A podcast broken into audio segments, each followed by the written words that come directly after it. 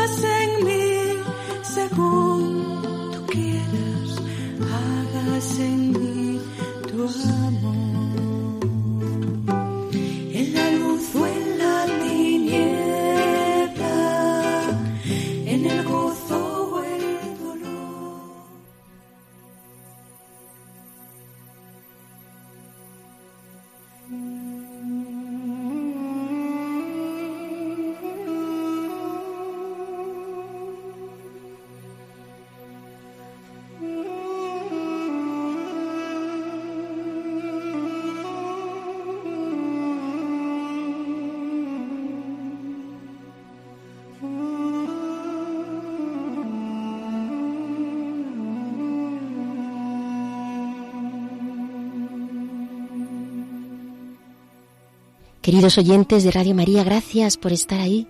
Gracias un día más. Bienvenidos al programa Hágase en mí según tu palabra. Estamos con todos ustedes, los que formamos este equipo, Marisa López Sánchez, el padre Carlos Reyes Tremera, que es sacerdote salesiano y vicario en la parroquia de Burgos del hermano Rafael. Gracias por su presencia y también por todos esos correos que nos siguen mandando. Nos hacen mucho bien. Gracias también por ello. Y les recuerdo, correo electrónico para poder entrar en contacto con nosotros, hágase en mí, según tu palabra, arroba radiomaria.es. Repito, hágase en mí, según tu palabra, arroba radiomaria.es. Claves para leer la Biblia.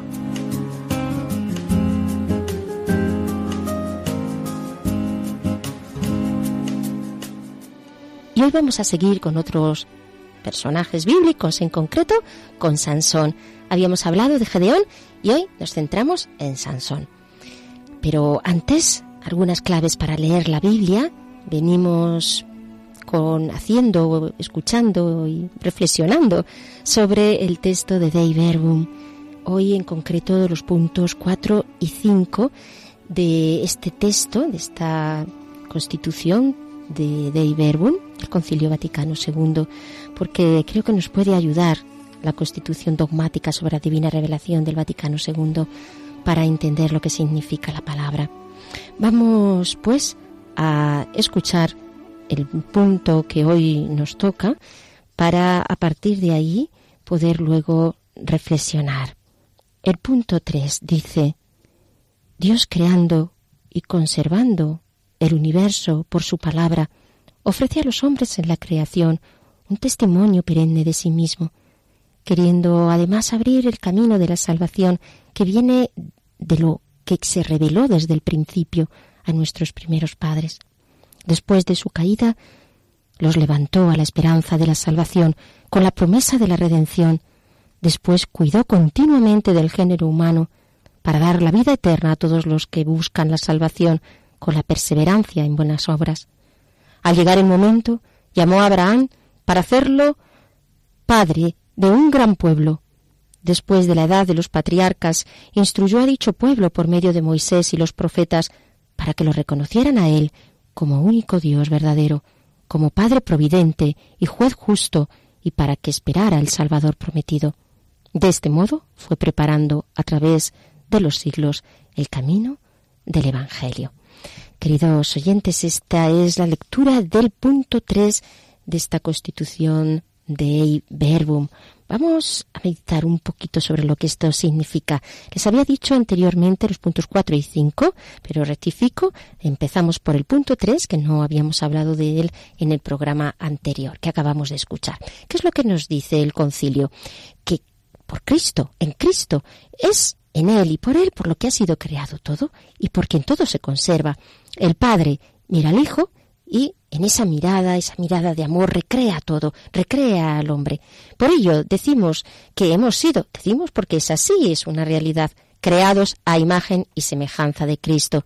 Además, conserva el universo, que sigue unas reglas peculiares, efectivamente, pero lo hace gracias a Cristo. Es sostenido por Cristo, porque en todo se sostiene.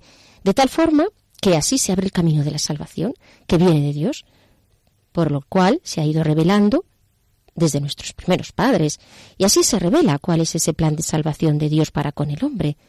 Dios ha creado al hombre por amor, Dios lo ha, creado en libertad, el hombre desobedece a Dios entrando el pecado y la muerte en el mundo, pero Dios no deja solo al hombre a pesar de su pecado, sino que desde ya el relato del Génesis le promete un Salvador. Es el llamado protoevangelio de Génesis 3.15 donde aparece esto. Les promete a los hombres la redención. Además, Dios sigue cuidando del género humano, eligiendo al pueblo de Israel para ser los portadores de la promesa de salvación. Dios siempre fue fiel al hombre a pesar de las continuas infidelidades del hombre y de sus caídas. Eligió a Abraham para que fue y el que fue, para ser padre de un gran pueblo. A partir de ahí los patriarcas fueron constituyéndose como tribus, como clanes, Posteriormente suscita a los profetas como verdaderos voceros de Dios para que proclamaran el Evangelio en todo momento y sostuvieran al pueblo en medio de las dificultades, preparando a la vez el camino del Mesías. Y de esta manera, de este modo, rigiendo la historia con su providencia y sosteniéndola bajo su cuidado, fue como prepara a los hombres para ese momento oportuno donde Cristo se hace eh, uno entre nosotros. El Hijo de Dios se hace carne. Esto es, queridos hermanos, poco lo que nos viene a decir el punto 3. Vamos ahora con el punto 4 de Dei Verbum. Dios habló a nuestros padres en distintas ocasiones y de muchas maneras por los profetas.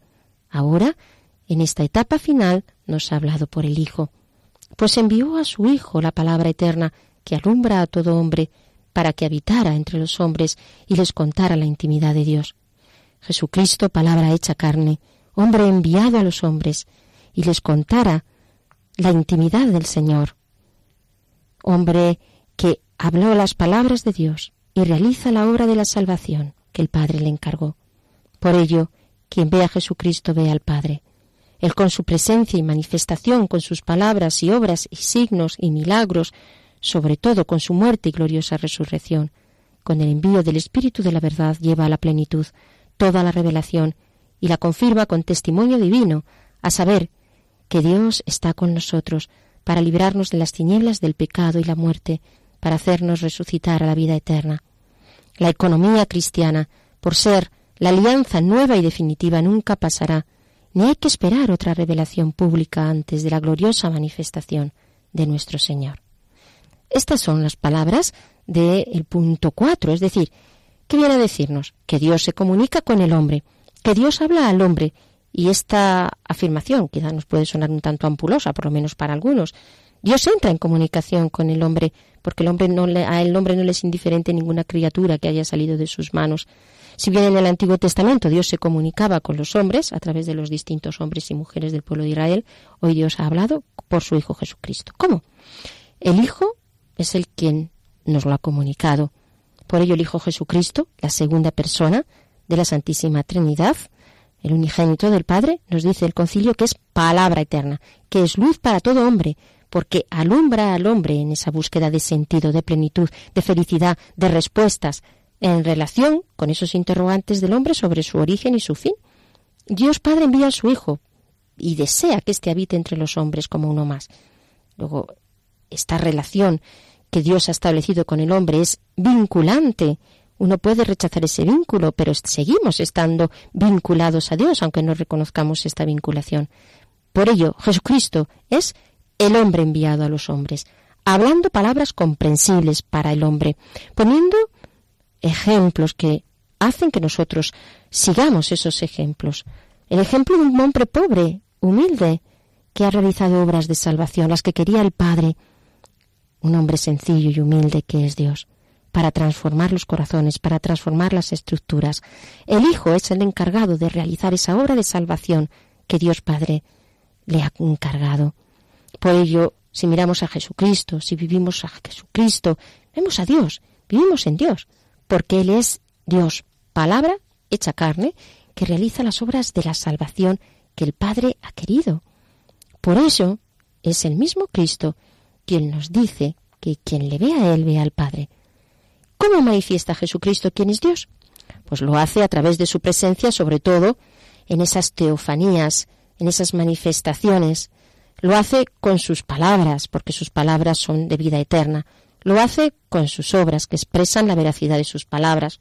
Lo hace con los signos, a través de los milagros, los signos de que el reino está ya presente, porque Jesús sana y salva. Así está expresado en los evangelios y así sigue siendo hoy. Lo hace, por tanto, a través de esos milagros, como signos extraordinarios que indican el poder de Dios y que son expresión del reino, manifestación de nuevo del amor que Dios nos tiene. Pero el acto más grande que realiza Jesucristo por los hombres es su pasión, muerte y resurrección, su glorificación, porque es ese acto que nos muestra ese amor loco por nosotros, que Él no nos deja solos en el sufrimiento, que nos envía su Espíritu Santo para que caminemos según sus designios y que seamos santificados por su impulso. Realmente podemos decir que Dios está con nosotros y que nos ha librado del poder del pecado, dándonos así la salvación eterna. Y en el fondo, si morimos con Él, resucitaremos con Él, porque Dios ha firmado una alianza con el hombre. Y Dios es fiel, una alianza de amor tal como lo hizo con Moisés. Pero ahora esa alianza es definitiva, no pasa, ya no habrá más revelaciones, porque se nos ha mostrado todo en Jesucristo nuestro Señor. Y una vez visto, queridos oyentes, el punto 3 y el punto 4 de cómo la realidad y la afirmación de que Cristo y en Cristo culmina la salvación, pasamos al punto 5 sobre la revelación que debe recibirse con la fe. También muy interesante. Dice así este apartado 5. Cuando Dios revela al hombre, tiene que someterse con fe. Por la fe el hombre se entrega entera y libremente a Dios. Le ofrece el homenaje total de su entendimiento y voluntad asintiendo libremente a lo que Dios revela. Para dar esta respuesta de la fe es necesaria la gracia de Dios que se adelanta y nos ayuda junto con el auxilio interior del Espíritu Santo, que mueve el corazón, lo dirige a Dios, abre los ojos del Espíritu y concede a todos gusto en aceptar y creer la verdad, para que el hombre pueda comprender cada vez más profundamente la revelación. El Espíritu Santo perfecciona constantemente la fe con sus dones. Son las palabras del apartado 5. ¿Y qué nos dice? Que Dios se revela, pero el hombre debe responder aceptando su amor o rechazándolo. Si desea establecer esta relación, acoger, mejor dicho, esta relación con Dios, conocer al Creador, amarle, someterse a Él. Ha de hacerlo, porque la fe es un sometimiento, y ese sometimiento hace que podamos recibir a Dios. La fe, nos dice el concilio, es obediencia a Dios, amor reverencial y humilde. ¿Qué más es la fe? Nos dice el concilio. Entrega, pero no una entrega media, sino una entrega libre, porque Dios no quiere que le amemos obligados, eso no es el amor, el amor es libre y, puesto que Él es Dios, solo la entrega total a Él, que es el todo, nos lleva a una felicidad total. La entrega es de toda la persona, como dice San Ignacio de Loyola en esa oración tan hermosa. Tomad, Señor, recibid mi entendimiento, mi voluntad, todo mi haber, mi poseer, todo es vuestro, a vos, Señor, lo torno. Es muy hermosa esta oración de San Ignacio. Así pues, el hombre, todo viene de Dios, todo lo que tiene el hombre viene de Dios, todo ha de volver a Él. La fe es una respuesta. La fe es entrega, hemos dicho, es sometimiento, es respuesta a Dios, a un Dios que interpela y ante el cual el hombre pues no puede quedarse sin responder, porque el hecho de no responder es ya no una, negativa, es una negativa ya, es una acción de desprecio por el cual se pasa de Dios, no se acepta a Dios. El hombre en su debilidad, si acepta la fe con la gracia de Dios, hace que ese asentimiento le traiga la plenitud y le traiga ese horizonte siempre de esperanza, porque como dice el concilio, ofrece un homenaje total de su entendimiento y de su voluntad, asintiendo libremente al Dios que se revela. Es una gracia, la gracia de Dios que va por delante, que nos auxilia, es la respuesta también del hombre que busca a Dios, que quiere ser sincero con lo que Él es, y esa acción es la que Dios quiere para nosotros, la acción de la gracia que nos hace gustar de Dios, gustar de su amor, aceptarle, amarle. Así esa fe va creciendo en nosotros por la acción del Espíritu Santo hasta llegar a la santidad, que es la perfección en el amor a la que el Señor nos llama en Cristo Jesús, Señor nuestro.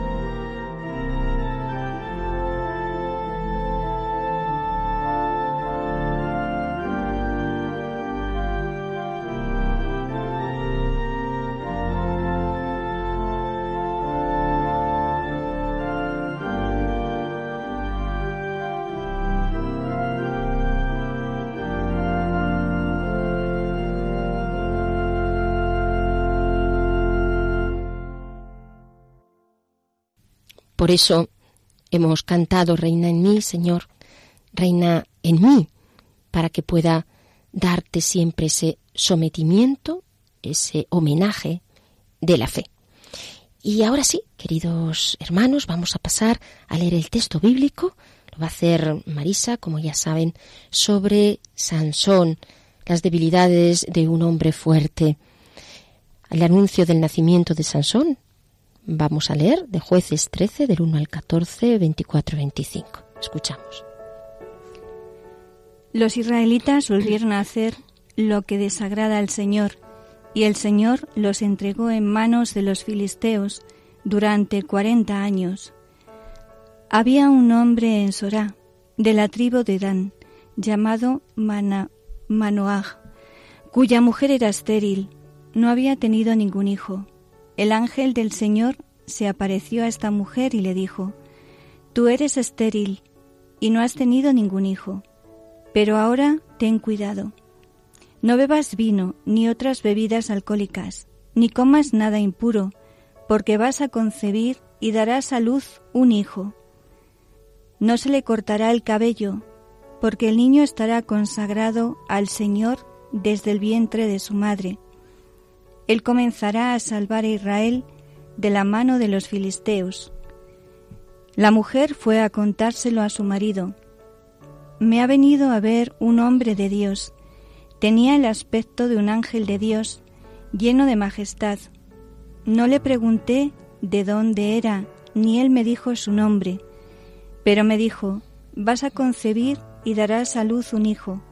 No bebas vino ni otras bebidas alcohólicas ni comas nada impuro, porque el niño estará consagrado a Dios desde el vientre de su madre hasta el día de su muerte. Entonces Manoah oró así al Señor. Te suplico, Señor mío, que el hombre de Dios que enviaste vuelva otra vez y nos diga lo que debemos hacer con el niño que va a nacer. Dios escuchó la súplica de Manoah y el Señor, el ángel del Señor se apareció otra vez a la mujer cuando estaba en el campo. No estaba con ellos su marido. La mujer fue corriendo a avisar a su marido y le dijo, El hombre que vi el otro día se me ha vuelto a aparecer. Manoah se levantó, siguió a su mujer, llegó donde estaba el hombre y le dijo, ¿Eres tú el que ha hablado con esta mujer? Él respondió, Yo soy. Manoah le preguntó, cuando se cumpla tu palabra, ¿qué normas hemos de seguir con el niño? ¿Qué haremos con él? El ángel del Señor le respondió, que la, que la mujer haga lo que le he dicho, que no beba vino, ni ningún otro producto de la uva, ni otras bebidas alcohólicas, y que no coma nada impuro, que haga todo lo que le he mandado. La mujer dio a luz un hijo y le puso por nombre Sansón. El niño crecía y el Señor le bendecía, y el Espíritu del Señor comenzó a actuar en él, en el campo de Dan, entre Sorá y Estaol.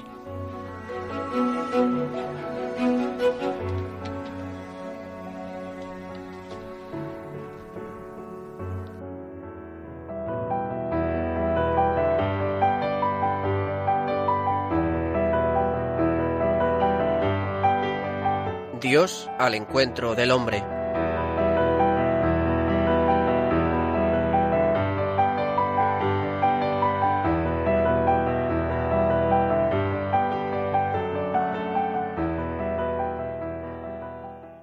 Una vez que hemos escuchado el texto bíblico, damos paso al Padre Carlos Rey Estremera, salesiano, en la parroquia del hermano Rafael, que desde Burgos nos acompaña y nos explica a la luz de la lectura la palabra del Señor. Escuchamos. Muy queridos y recordados oyentes de Radio María, un saludo muy afectuoso a todos. Sed muy bienvenidos a nuestro programa de hoy que va a versar, como ya os anunciamos, sobre Sansón. Sansón es un personaje popular que suele ser conocido por su fuerza y hazañas. Hoy vamos a intentar conocerlo un poquito mejor con el propósito de darnos cuenta de cómo Dios se manifiesta en las personas que Él escoge, aunque éstas no correspondan como deberían a su condición de elegidos. Vamos allá. El ciclo del juez héroe Sansón, que se describe en los capítulos 13 a 16 del libro de los jueces, se mueve dentro del género literario de las sagas o cuentos populares. Su historia no puede darnos, por consiguiente, muchas indicaciones históricas, pero sí puede facilitarnos una cierta idea de las condiciones de vida generadas en las tribus de Israel por la presión filistea. La historia de Sansón es un conjunto de episodios independientes entre sí. Su nacimiento de una mujer estéril, su matrimonio con una filistea, la destrucción de las cosechas de los filisteos, su victoria sobre estos con una quijada de asno, el episodio de las puertas de Gaza, su aventura con Dalila y su muerte en el templo del dios Dagón. Sansón es el, héroe, es el héroe juez de los capítulos 13 a 16 del libro de los jueces. Sin embargo, tanto por los rasgos con lo que es dibujado, como por como por su comportamiento podemos hablar de él como de un antihéroe o antijuez. La narración nos informa por dos veces de que Sansón fue juez en Israel durante 20 años. Sin embargo, a diferencia de los jueces anteriores, Sansón no actuó a la cabeza de un ejército para librar a Israel de la opresión de los filisteos, sino que combatió a sus enemigos por medio de una serie de acciones aisladas e inconexas y jamás aparece en ninguna función de gobierno. A primera vista, Sansón parece más un héroe popular que un juez. Sus golpes efectistas contra los filisteos resultan demasiado individuales y aislados para que se, le reconozca una misión de Salvador de Israel. El prefacio relata su nacimiento extraordinario. Es elegido por Dios antes de nacer, lo que le distingue de todos los demás jueces. El texto insiste una y otra vez que no actúa solo ni es autosuficiente, sino que lo hace movido por el espíritu de Yahvé que lo invade. Su fuerza proviene de su consagración, visible en la cabellera, a la vez que la asistencia divina le acompañará en tanto en cuanto permanezca fiel a su voto. El voto supone una consagración a Dios por medio de un voto. El consagrado se abstiene de beber vino, cortarse el pelo, casarse con extranjeras o entrar en contacto con cadáveres. Y si cae, debe renovar el voto.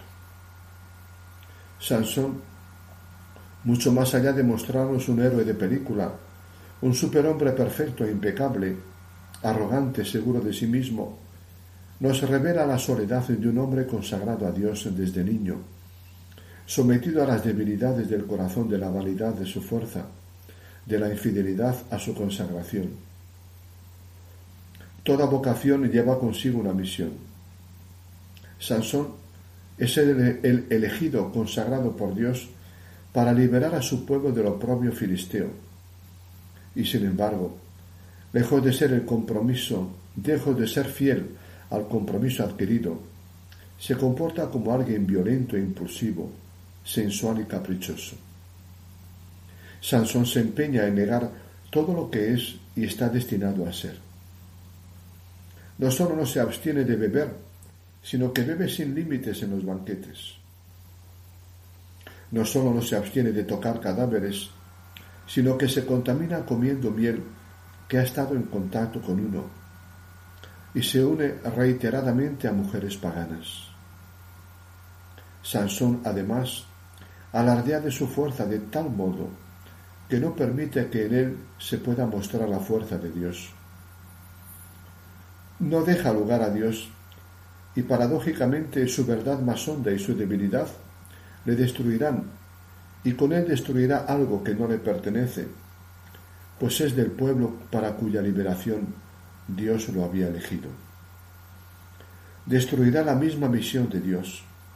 Por tanto, Sansón es un antihéroe y un antijuez. Sansón a lo largo de su vida será utilizado seducido, engañado. Rozará con los dedos el fracaso más absoluto.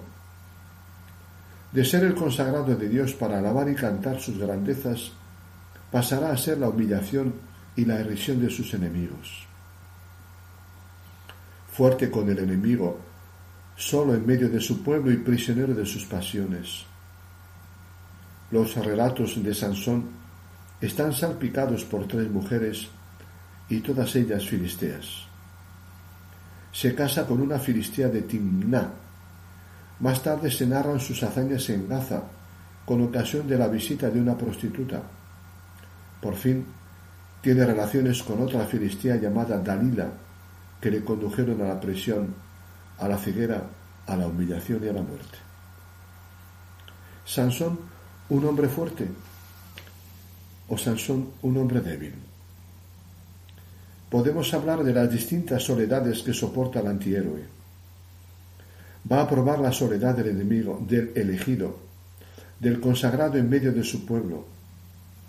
Probará la soledad del atrapado entre dos pueblos, sin pertenecer a ninguno de ellos. Vivirá por fin la soledad del engañado y del fracasado. Sansón sufre la soledad del segregado.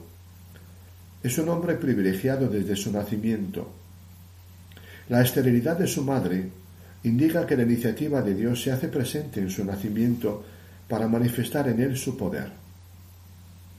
Un ángel anuncia su llegada y marca el horizonte de su vida. Es un hombre llamado, consagrado, apartado de los ritmos normales de la vida de los hombres para vivir como consagrado a Dios. Distinto a los demás, se moverá durante toda su vida entre la incomprensión de los suyos y la enemistad de los filisteos. Sansón sufre la soledad del engañado y fracasado, la amargura del amor no correspondido. Su osadía va lejos, ya que se enamora de una hija de los filisteos, enemigos de su pueblo. Parece que tiene que encontrar en la lejanía la compañía que le niegan las hijas de sus hermanos. Sansón está sometido a la cárcel de las pasiones. Primero caerá en los brazos de una prostituta y después, buscando afectos, caerá en los brazos de una mujer del valle de Sorek, Dalila. Sansón sucumbe a las fuerzas del engaño y de la mentira. Sansón necesita de afecto y compañía. Sus enemigos comprarán la complicidad de Dalila para conocer el secreto de su fuerza.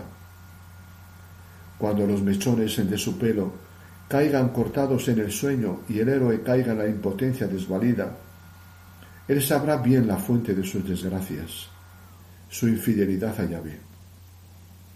Sansón es un elegido infiel que ha olvidado que su fuerza no le venía de sí mismo, sino del Señor. La esclavitud de la presión moviendo el molino lo humilla aún más. Este es el trabajo propio de animales o esclavos, nunca de un hombre libre, menos aún de un consagrado. Sin embargo, en medio de su total abandono, se encuentra a sí mismo y eleva su oración a Yahvé, el Dios que escucha la opresión de su pueblo. A Sansón le crece el pelo y con él la conciencia que nunca debió perder. El hombre Sansón solo se encuentra a sí mismo en la soledad del abandono, por doloroso que parezca. El fracaso aparente del prisionero abatido, cegado, son anuncios de una luz y una fuerza insospechadas. ¿Qué decir del Dios bíblico que se manifiesta en los pequeños? Dios se revela en el pecado y en la debilidad de Sansón.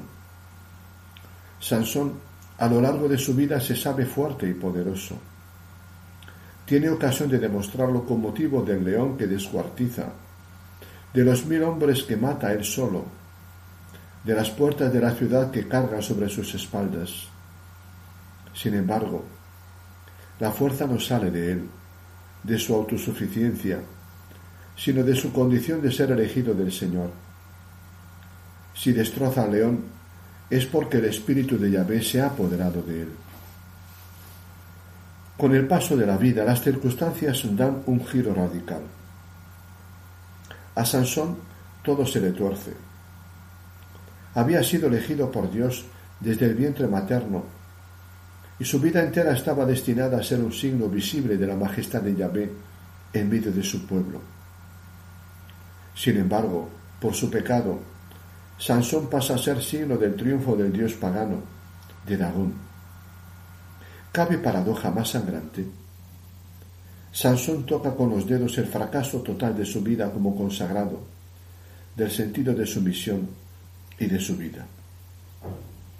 Los jefes de los filisteos decían, Nuestro Dios nos ha entregado a Sansón, nuestro enemigo. A veces hay hombres aparentemente débiles que solo en los momentos críticos se revela la tensión escondida entre su debilidad y su fuerza. Sansón experimenta la tensión entre el encargo de Dios de liberar a su pueblo de las incursiones de los filisteos y la humillación a manos de sus enemigos. Es el libertador vencido y humillado.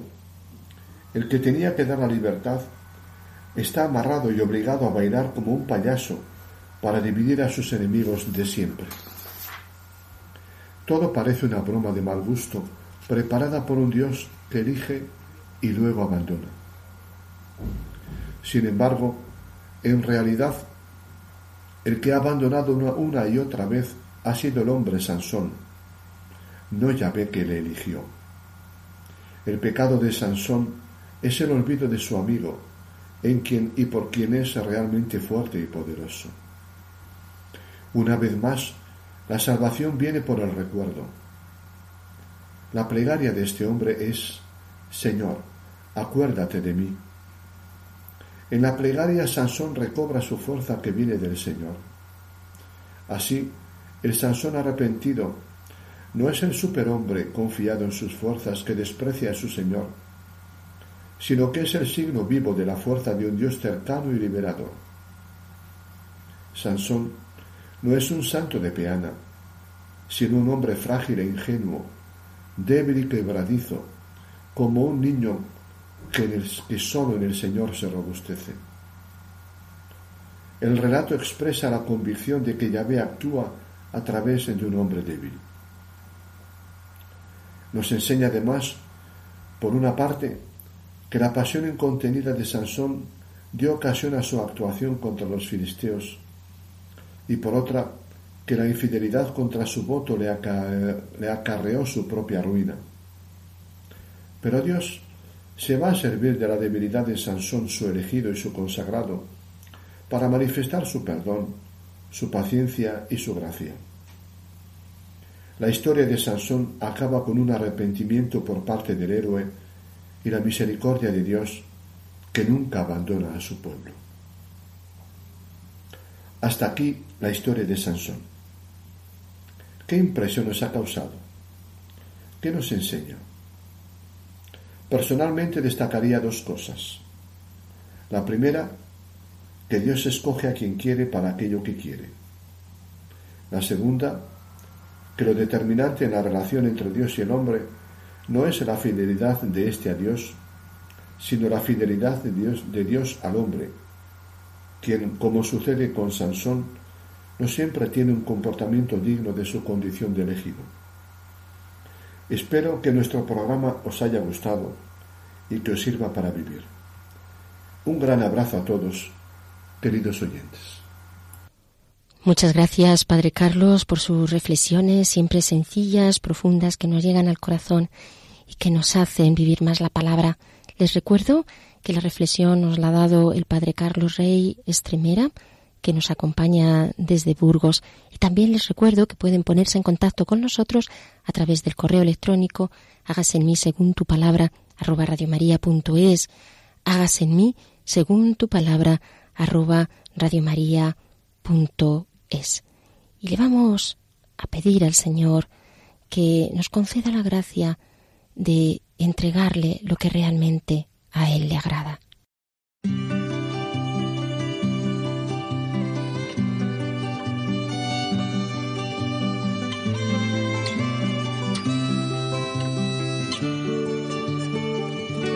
Que agrada Dios.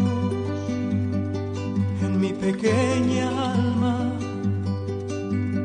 que amé mi pequeñez y mi pobreza, lo que agrada a Dios en mi pequeña alma es que amé mi pequeñez y mi pobreza. es la esperanza ciega que te su misericordia es la esperanza ciega que tengo en su misericordia.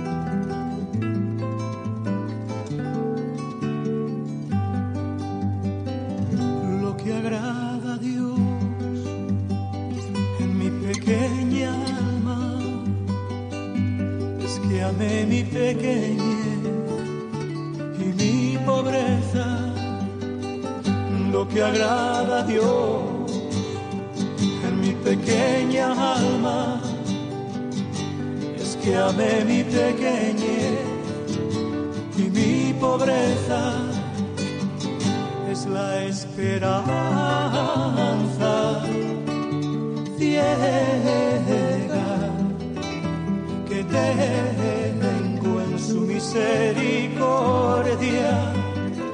Es la esperanza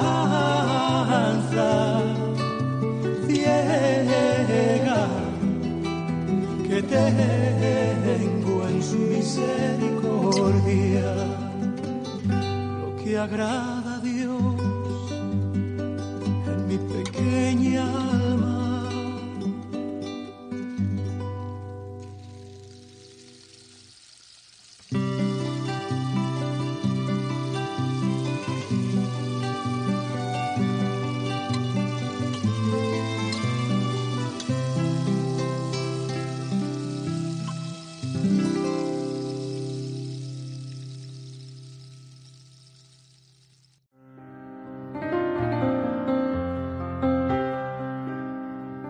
Bíblico.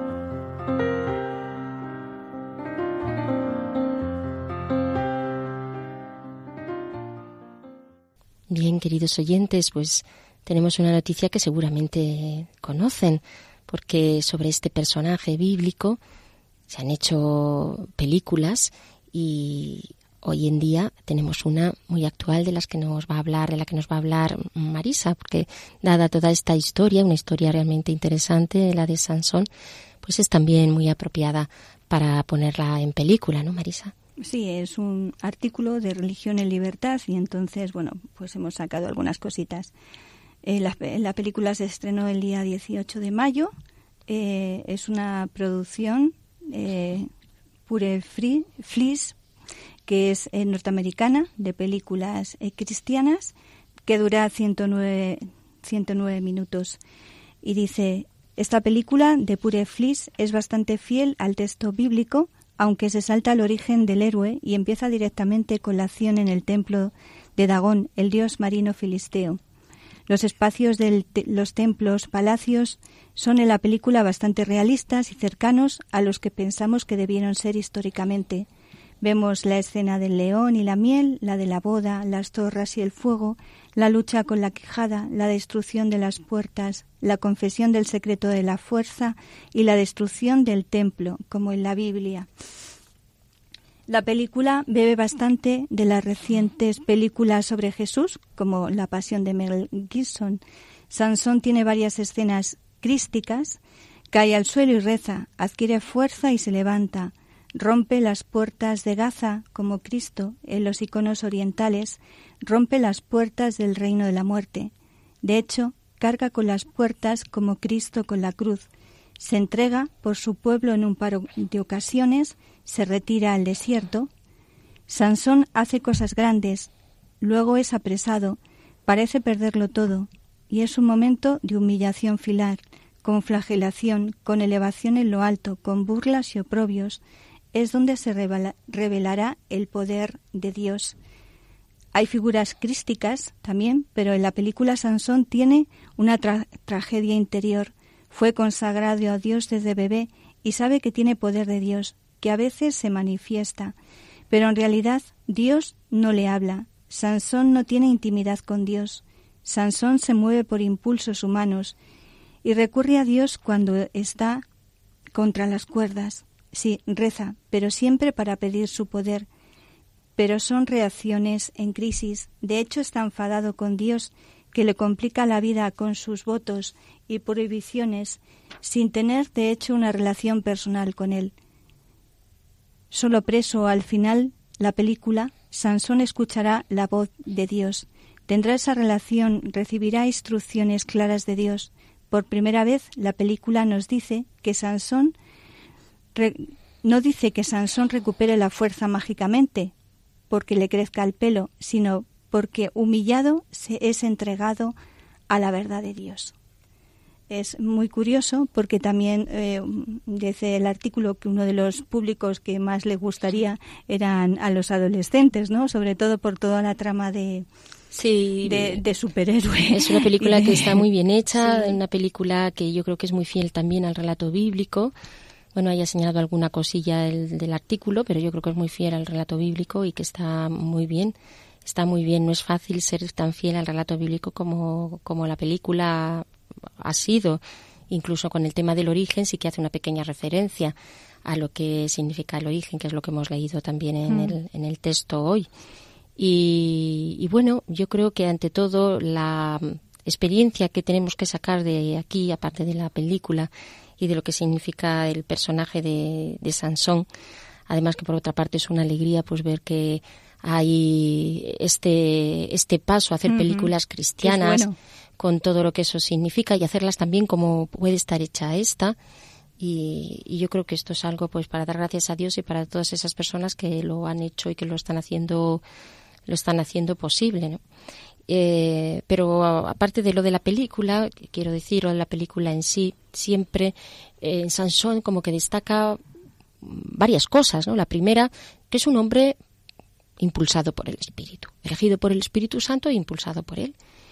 Y así lo de la fuerza, que quizás sea lo más llamativo, mm, no es lo más importante. Es, eh, lo más importante es que está inspirado por el Espíritu y que el Espíritu Santo le ha puesto ahí pues para hacer una, una misión, para tener una misión de la cual él, pues como hombre, va redescubriendo en medio de sus errores, pero también va redescubriendo y se va reafirmando en esa, en esa misión, cosa que suele ser, por otra parte, un proceso bastante normal en un ser humano, ver eh, que sientes la llamada de Dios y luego cómo Dios te va poniendo la manera de realizar esa llamada que se concreta, suele concretarse en una misión. Y esto se ve muy bien en, este personaje de Salomón. Lo inspirado que está por el Espíritu Santo, que él es el impulso, que es el que le da la fuerza.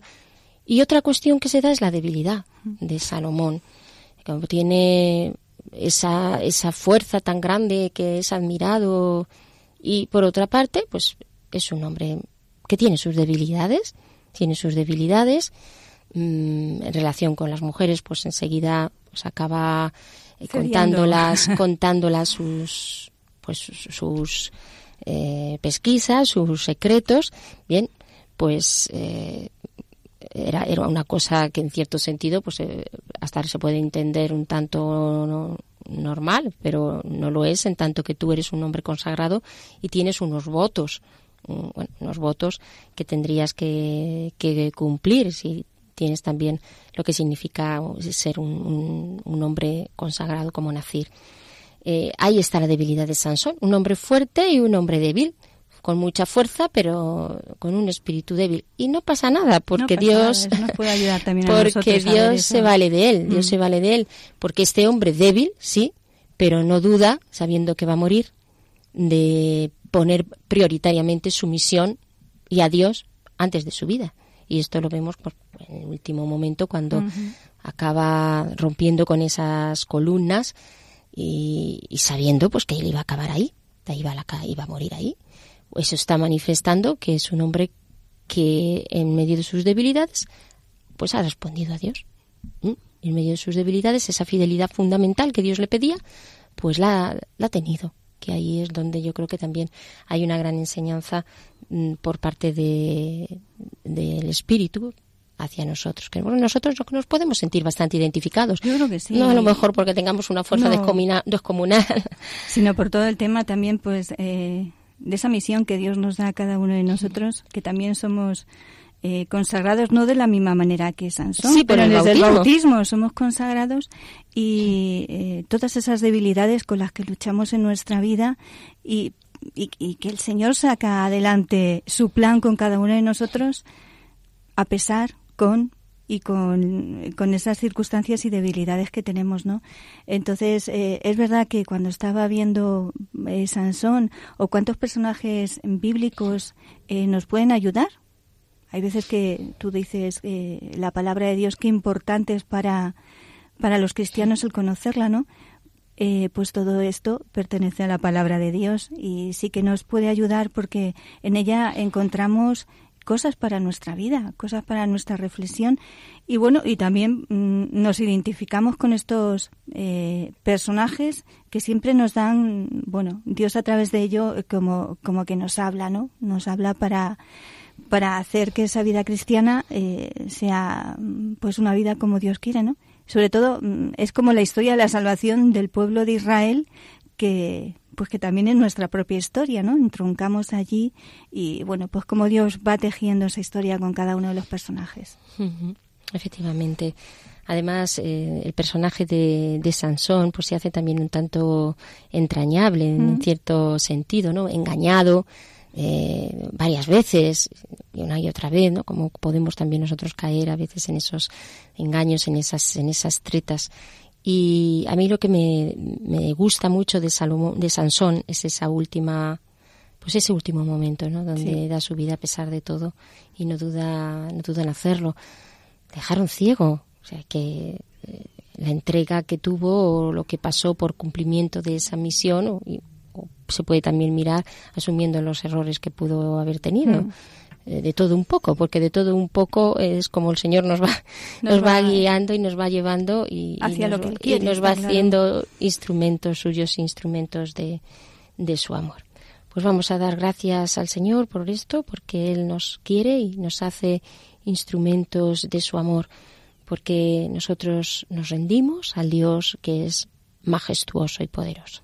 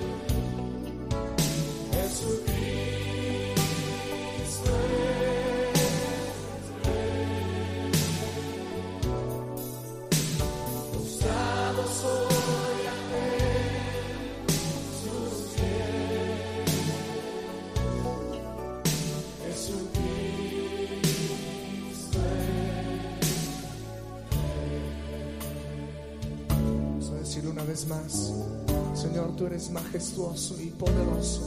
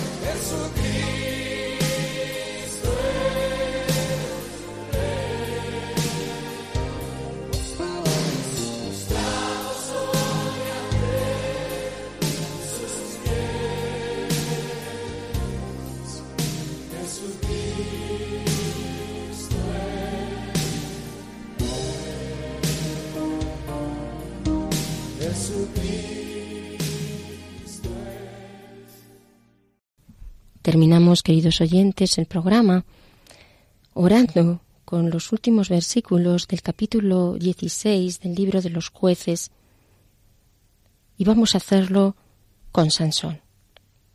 Entonces Sansón invocó al Señor exclamando, Mi Dios y Señor, acuérdate de mí, dame fuerzas, aunque solo sea esta vez, oh Dios, para que dé un solo golpe, me vengue de los filisteos que me sacaron los ojos.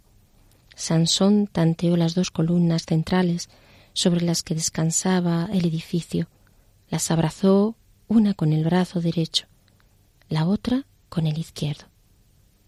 Muera yo con los filisteos. Sacudió las columnas con todas sus fuerzas, y el edificio se derrumbó sobre los jefes de los filisteos y sobre toda la gente allí reunida. Y los que mató al morir fueron más que los que había matado en su vida. Sus hermanos y toda la familia de su padre vinieron y se lo llevaron, sepultándolo entre Sorá y Estaol, en el sepulcro de su padre Manoah. Había juzgado a Israel durante veinte años. Señor, quiero hoy hacerte esta petición como Sansón. Señor, dame fuerzas, aunque solo sea por esta vez, por esas veces en las que tengo tantas dificultades para hacer tu voluntad. Pero tú no me abandones, Señor, aunque yo muchas veces me alejo de ti. Tú no me abandones. Yo sé que tú siempre estás ahí, conmigo, con la fuerza de tu Espíritu Santo, que me das fuerzas en medio de mi debilidad, que no te importa mi debilidad, sino ese sí continuo que se va renovando día tras día, para decirte que yo te amo, que quiero seguir amándote, que quiero crecer en tu amor. Bendito y alabado sea, Señor.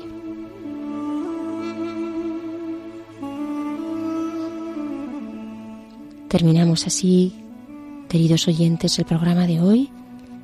Les recuerdo que les esperamos en el próximo programa. Damos las gracias a Marisa López y al Padre Carlos Rey por su apoyo, por su colaboración en este programa. Sin ellos no sería posible. Y sin ustedes tampoco, que están ahí, escuchando la palabra del Señor. Gracias y hasta el próximo encuentro.